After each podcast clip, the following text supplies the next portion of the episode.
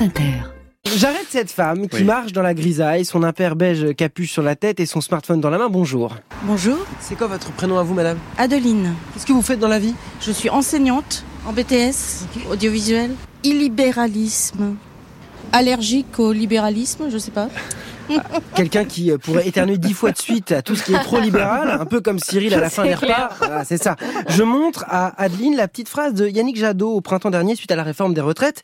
Le député Europe euh, Écologie Les Verts parlait de dérive illibérale. Sommes-nous encore dans une démocratie libérale? Bah, j'ai envie de dire que quand même oui, mais euh, il y a des alertes rouges. Et puis effectivement cette cette manière de ne pas tenir compte des avis du Parlement, par exemple.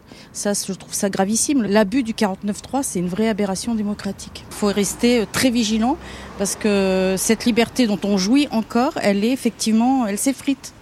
Et je trouve que les gens dorment un peu par rapport à ce sujet. Alors si les gens dorment, je vois que plus on discute, plus je réveille. Adeline, elle va un peu plus loin d'ailleurs. Je pense que Macron, effectivement, a un petit côté dictateur quand même pas, pas dictateur, j'exagère, mais un peu autocrate. Et je pense qu'il n'y a pas beaucoup de garde-fous autour de lui. Donc euh, je trouve qu'il est aussi inquiétant, effectivement, dans sa difficulté à accepter euh, l'opposition, tout simplement. Je traverse la place de la Nation à Paris où je rencontre Thomas, 28 ans, une écharpe, un manteau long bleu marine et des petits cheveux blancs qui apparaissent au-dessus des oreilles. J'aimerais avoir son avis sur les frontières parfois fines entre libéralisme et... Illibéralisme.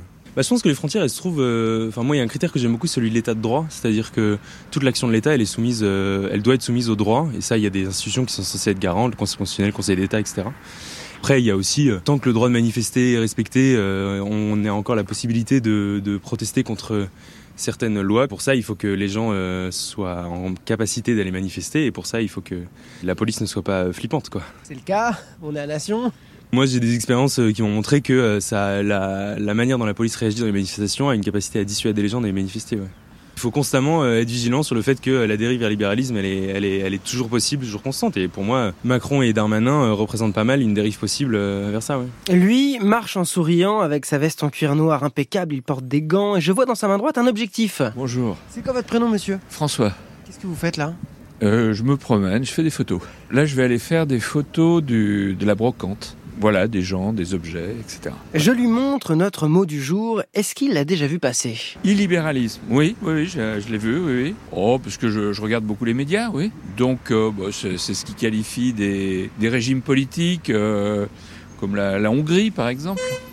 Je ne sais pas si on parlait de, d'illibéralisme il, y a, il y a 20 ans. C'est intéressant oui, c'est intéressant parce que ça permet de qualifier quand même euh, des, pays euh, où il y a des apparences d'élections. Il y a des élections d'ailleurs. C'est des élections qui ne découlent pas d'un débat démocratique complètement euh, épanoui parce que la, presse n'est pas, totalement libre. L'opinion est, quand même beaucoup plus manipulée dans les pays qu'on qualifie d'illibéraux qu'en France. Pour François, la liberté de la presse est, l'un des plus principaux indicateurs pour déterminer si on est ou non dans une démocratie illibérale. Je lui parle alors d'Emmanuel Macron qui a dit euh, lors des manifestations contre la réforme des retraites que la foule n'avait pas de légitimité face au peuple qui s'exprime à travers les élus. Euh, c'est vrai qu'il y a eu des les, manifestations contre les, les, réformes sur les retraites, etc. Euh, Macron s'est assis dessus. Pour autant, ça ne nous transforme pas en pays libéral. Il a une utilisation des, institutions.